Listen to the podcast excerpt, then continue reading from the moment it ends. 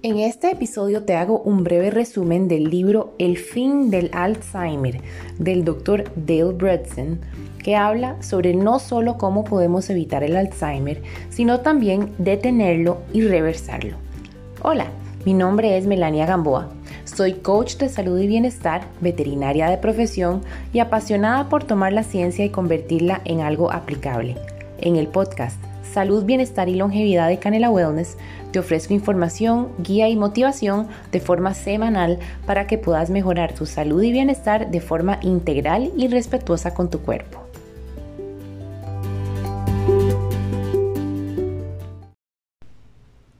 El Alzheimer es una enfermedad triste y cruel. Cualquier persona que ha presenciado a un ser querido olvidar cómo peinarse u olvidar el nombre de sus hijos lo sabe. Sin embargo, en los últimos años varios médicos, incluyendo un médico investigador llamado el Dr. Dale Bredesen, han hecho estudios demostrando que el Alzheimer no solo se puede prevenir, sino también reversar. En este episodio te hago un muy breve resumen del libro El fin del Alzheimer, el primer programa para prevenir y reversar el deterioro cognitivo del Dr. Dale Bredesen. Debemos partir que hasta hace pocos años se creía que el Alzheimer era causado únicamente por el depósito de placas de una proteína pegajosa llamada amiloide beta en el cerebro. Inclusive, todavía muchos profesionales siguen pensando que las placas del amiloide beta son la causa de la enfermedad, pero esto no es así. El problema no es el amiloide beta, sino los elementos que promueven su aparición, así como la aparición de otras proteínas en el cerebro. Los procesos que llevan al Alzheimer son increíblemente complejos y detallados. Sin embargo, el Dr. Bredsen hace énfasis en dos procesos importantes causados por una serie de proteínas. Hoy hablaremos de dos de ellas. El cuarteto de proteínas generadoras del Alzheimer, y el dúo de proteínas preventivas del Alzheimer. El cuarteto de proteínas generadoras de Alzheimer o, para facilidad, el cuarteto es una serie de proteínas que, cuando se encuentran en el cerebro, generan Alzheimer. El amiloide beta pegajoso que mencioné anteriormente es una de estas proteínas. El cuarteto aparece cuando hay inflamación, infección y daños en el cerebro, Podríamos pensar que este proceso es malo, pero en realidad es una respuesta natural de protección a ciertas amenazas que hay en nuestro ambiente. Por ejemplo, si una bacteria entra al cerebro se produce amiloide beta, que es pegajoso, y este atrapa a las bacterias, así como aquellas neuronas infectadas. Aunque esto mata a esas neuronas, se evita que la infección se esparza y además, eventualmente, las neuronas dañadas serán reemplazadas con otras nuevas.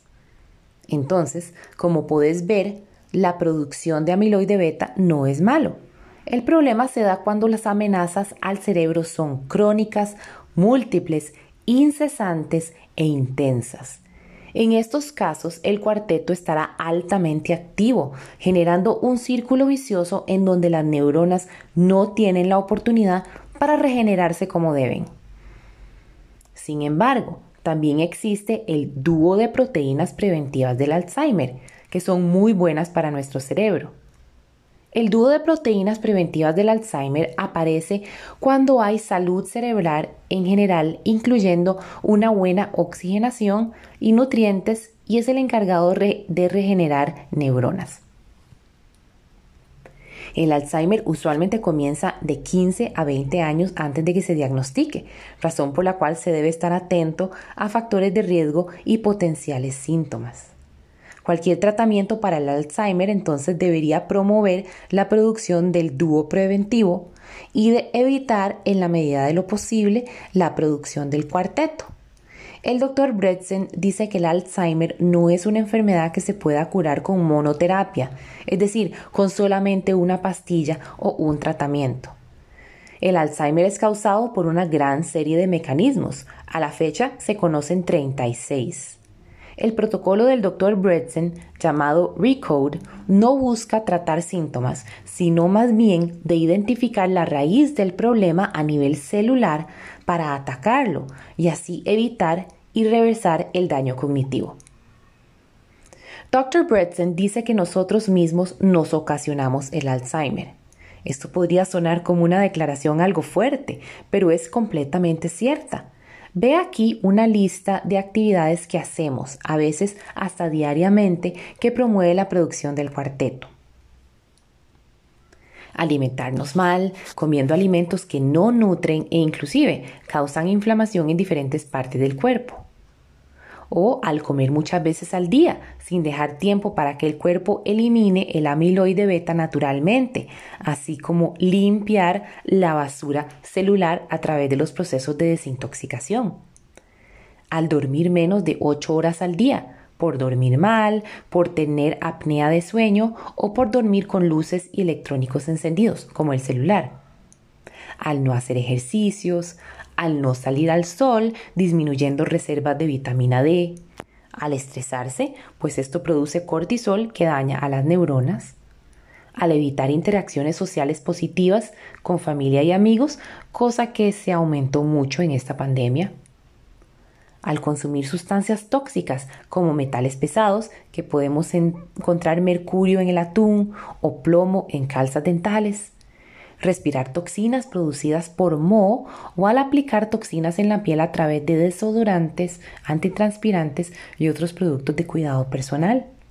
Al consumir medicamentos como antiácidos que perjudican la habilidad de digerir comida y absorber nutrientes, o estatinas para bajar el colesterol que aumentan la atrofia del cerebro, es decir, reducen el tamaño del cerebro. Al fumar, pues esto disminuye el suministro de oxígeno a los tejidos y lleva químicos al torrente sanguíneo. Al tener una mal higiene bucal por no cepillarse o usar hilo dental que promueve la inflamación sistémica y destruye la barrera de la sangre y cerebro. Al no tener ningún tipo de estimulación cerebral por ver programas de televisión chatarra o alimentarse únicamente de las redes sociales, etc hay que tomar en cuenta de que sí existen genes que son factores de riesgo para el Alzheimer. Conocer tu genética te permitirá tener el panorama claro sobre tu herencia, pero al fin de cuentas no podemos hacer nada sobre nuestra genética, más sí sobre nuestro estilo de vida. En mi opinión personal, es mejor enfocarse en lo que sí se puede controlar, como el estilo de vida y la alimentación, que preocuparse por la genética. El doctor Bretzen habla de posibles tratamientos, como por ejemplo optimizar la dieta limitando el consumo de harinas y de gluten, reducir los niveles de insulina y amiloide beta haciendo un ayuno de 12 horas cada noche, incluyendo 3 horas antes de irse a dormir.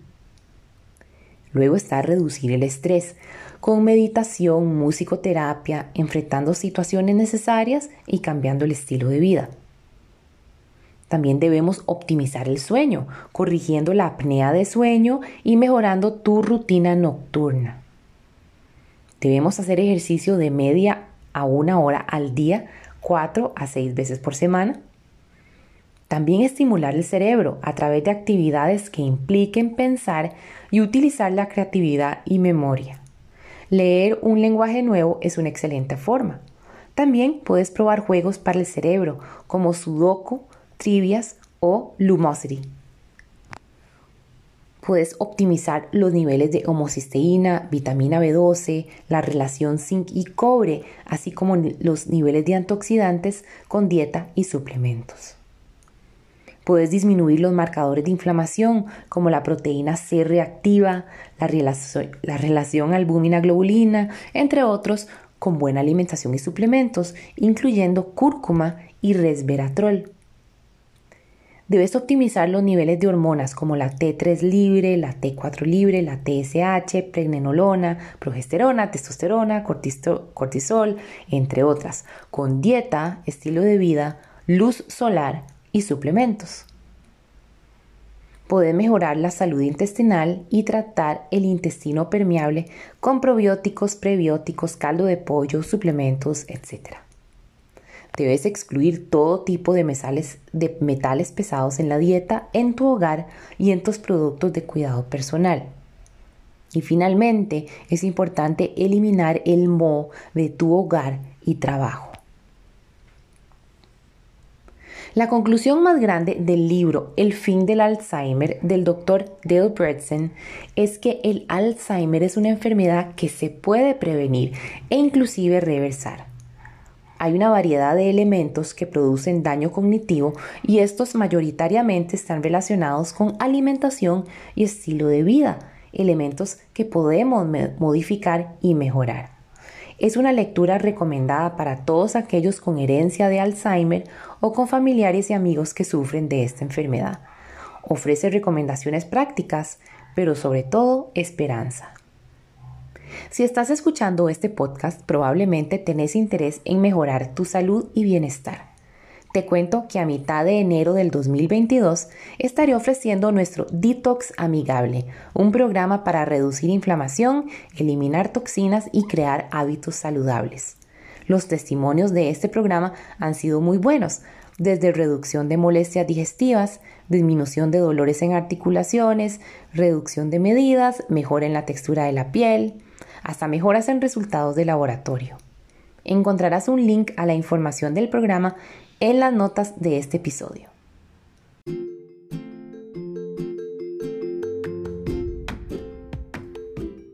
Si te gustó este podcast, suscríbete y compartí el episodio. Conecta con nosotros a través de nuestra lista de difusión de correo electrónico y WhatsApp y a través de nuestras redes sociales.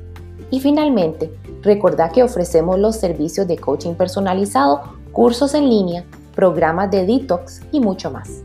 Ponete en contacto con nosotros para obtener más información. Los links los incluimos en las notas de este podcast. Recordá que ninguna parte de este podcast está hecho para diagnosticar o tratar enfermedades. Habla con tu médico o nutricionista antes de hacer cambios en tu dieta y estilo de vida.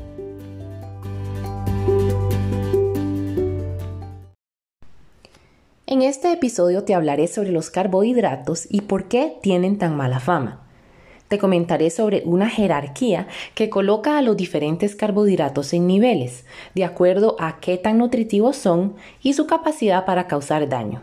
Hola, mi nombre es Melania Gamboa. Soy coach de salud y bienestar, veterinaria de profesión y apasionada por tomar la ciencia y convertirla en algo aplicable. En el podcast Salud, Bienestar y Longevidad de Canela Wellness te ofrezco información, guía y motivación de forma semanal para que puedas mejorar tu salud y bienestar de forma integral y respetuosa con tu cuerpo.